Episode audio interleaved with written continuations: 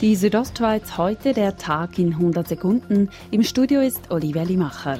Die Wettbewerbskommission WECO ermittelt schon wieder gegen Bündner Baufirmen. Es geht um einen Verdacht, dass in der Region Moesa mehrere Bauunternehmen Absprachen getroffen haben in Bezug auf Bauaufträge und so. Und das ist der Grund, wieso wir jetzt eine neue Untersuchung eröffnet haben. Sagt der Direktor der WECO, Patrick Ducre, auf Anfrage von RSO. Die Namen der betroffenen Baufirmen können noch nicht bekannt gegeben werden. Erhalten hat die WECO entsprechende Hinweise vom Kanton Grabünden. Ein enttäuschter Regierungsrat Mario Gavigelli.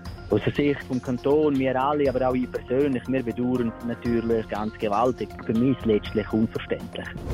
Seit acht Jahren ist Ständerat Stefan Engler Präsident der CVP Grabünden. Nun tritt der CVP-Politiker als Parteipräsident zurück.